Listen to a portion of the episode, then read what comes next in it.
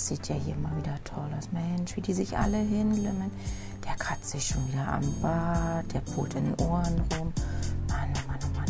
Ob die überhaupt zuhören werden, wenn ich gleich aufstehe und rede?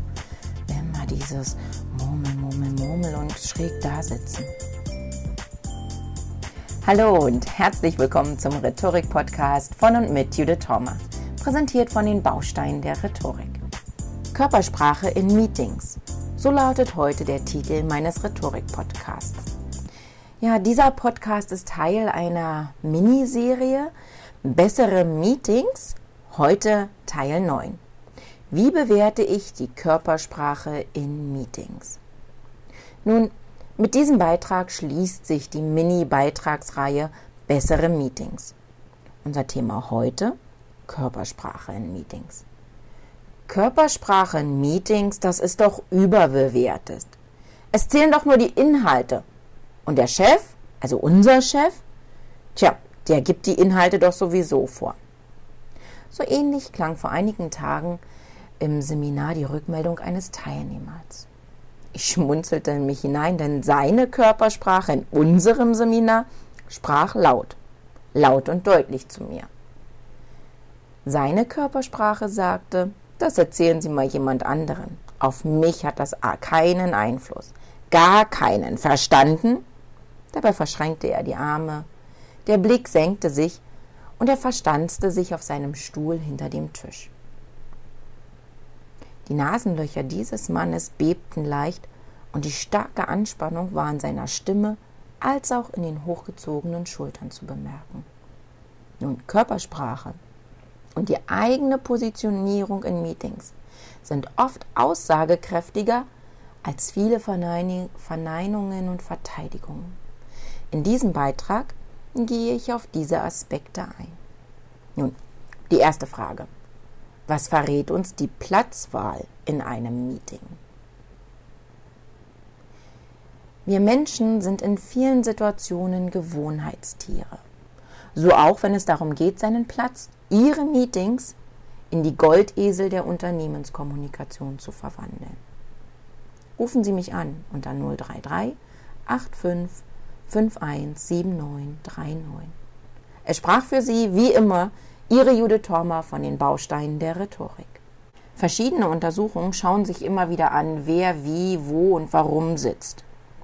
Vor einigen Wochen fasste ein Beitrag einer Zeitung dieses Verhalten in Meetings noch einmal zusammen. Ich nutze diese Beschreibung und greife sie im folgenden Bild auf. Dieses Bild finden Sie auf dem Rhetorik-Blog unter Bessere Meetings Teil 9. Eine schöne Übersicht, wer wo sitzt. Die rote Figur beschreibt den Chef. Er sitzt meistens am Kopf des Tisches mit freiem Blick auf die Tür, die Fenster und alle anderen im Raum. Eine rot-orange eingezeichnete Figur hier ist, ich bin nicht Chef, aber auch sehr wichtig und vielleicht ist sein Platz irgendwann mein Platz. Dann haben wir zwei blaue Figuren, die rechts und links neben dem Chef sitzen. Sie sind die rechte und die linke Hand. Die rechte Hand ist dabei der typische Ja-Sager, oft ohne eigene feste Meinung. Die blaue Figur hingegen auf der linken Seite ist ein Sympathisant des Chefs, stimmt vielem, aber bei weitem nicht allem zu. Dabei vertritt er auch seine eigene Meinung. Dann haben wir auf dem Bild verschiedene grüne Figuren, die jeweils an den Ecken des Tisches sich platzieren. Dies sind Fachleute, Experten, eventuell auch externe oder fachübergreifende Berater. Sie sitzen, wie gesagt, oft an den Ecken oder Abrundungen von Tischen. Nun haben wir in der Übersicht auch verschiedene orange eingefärbte Figuren. Sie sind häufig an der Fensterfront platziert, mittendrin und doch nicht dabei. Wenn es um Einschränkung von Teilnehmern geht, finden Sie hier oft mögliche Vakanzen.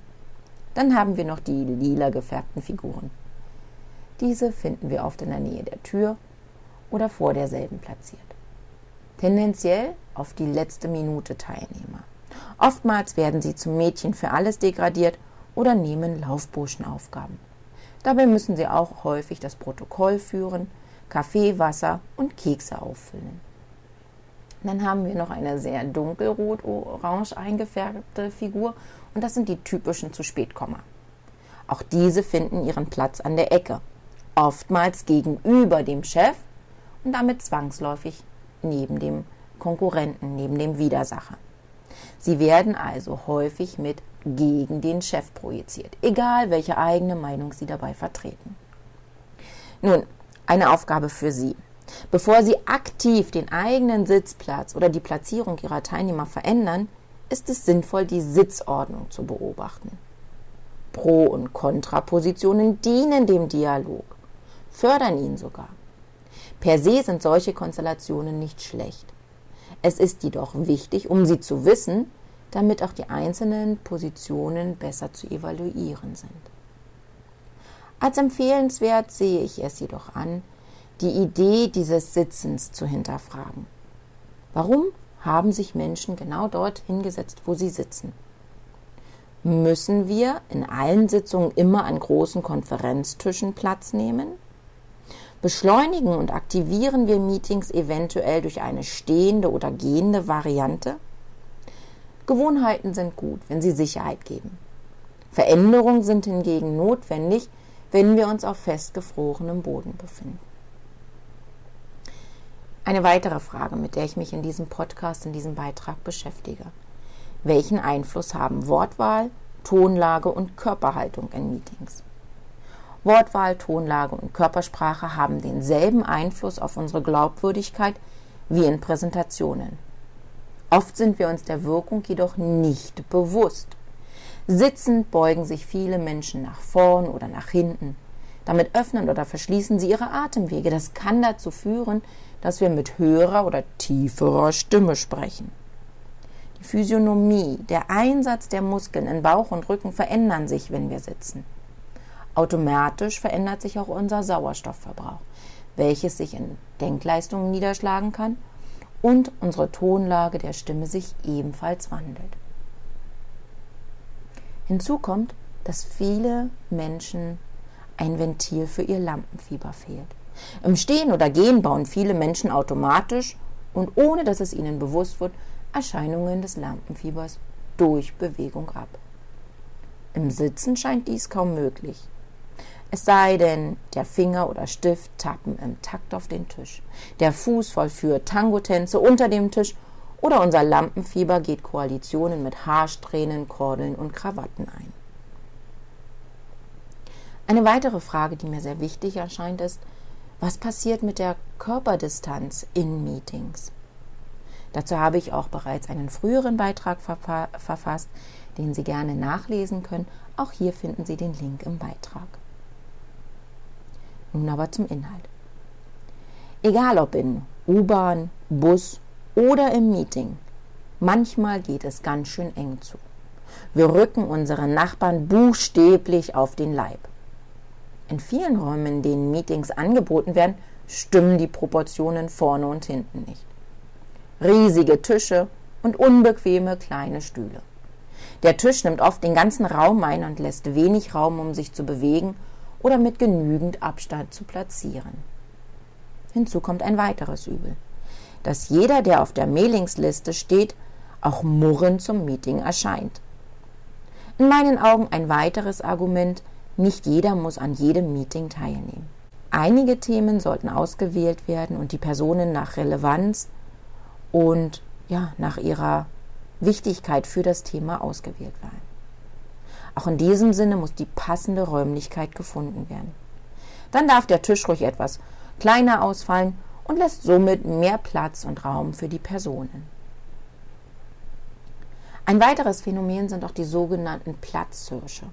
Mit diesem Begriff beziehe ich mich auf die Papier, Taschen, Stifte, Laptop und Smartphone auslegenden Vertreter unserer Gattung.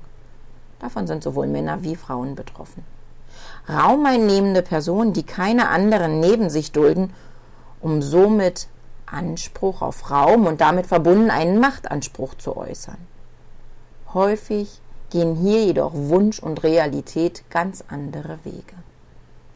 Ich plädiere dafür, diesen Platzhirschen einen Zaun vor die Nase zu setzen.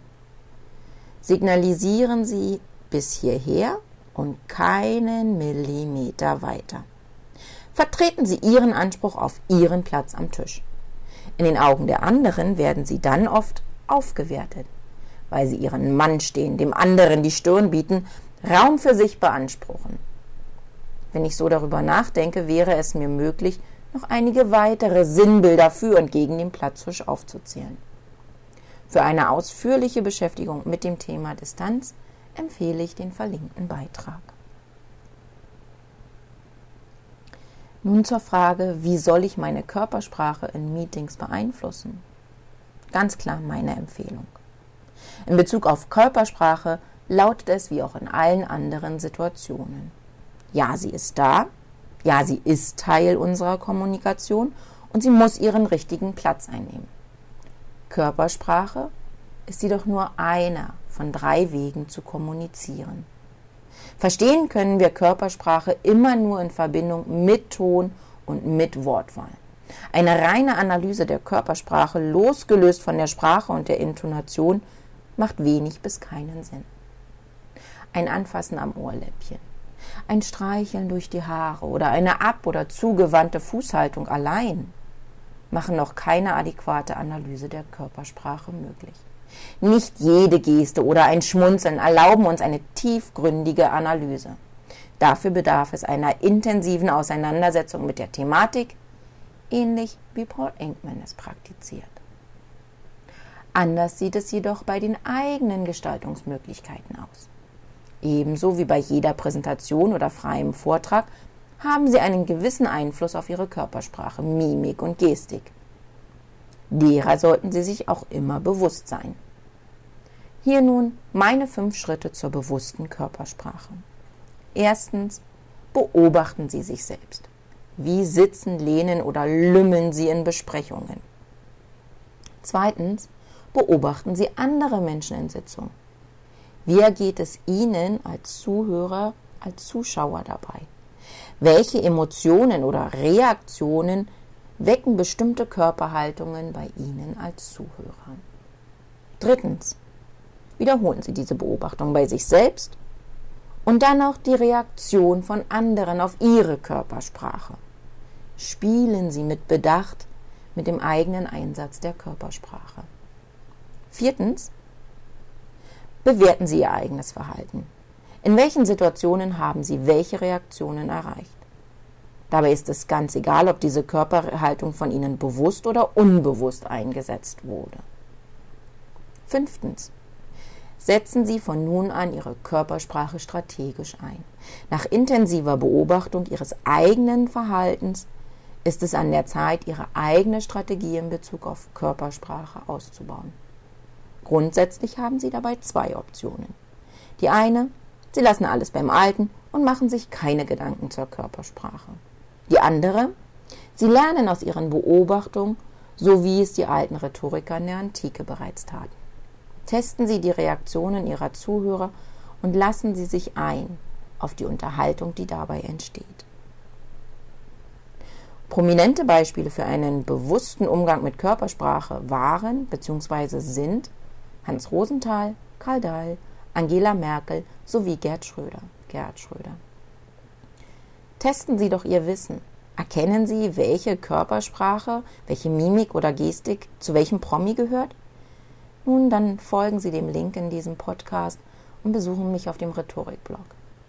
Im Teil 9 dieser Serie Wie bewerte ich Körpersprache in Meetings finden Sie einen kleinen Quiz. Am Ende finden Sie die Antworten dazu. Nun, ich sage danke für Ihre Geduld und für Ihr, und für Ihr Interesse an diesem Thema. Körpersprache in Meetings und Meetings als strategische Unternehmenskommunikation sind immens wichtig.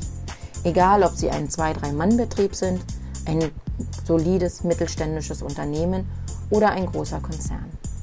Meetings nehmen sehr viele Ressourcen ein. Ressourcen der Mitarbeiter, Räumlichkeiten und natürlich auch der finanziellen Investition. Es sollte immer Ihr Ziel sein, dass Sie aus jedem Meeting das meiste herausholen. Lassen Sie sich also ein auf das Abenteuer Meeting und wie Sie es effizienter, strategischer gestalten können. Gern stehe ich Ihnen als Ansprechpartnerin zur Verfügung und helfe, unterstütze sie dabei.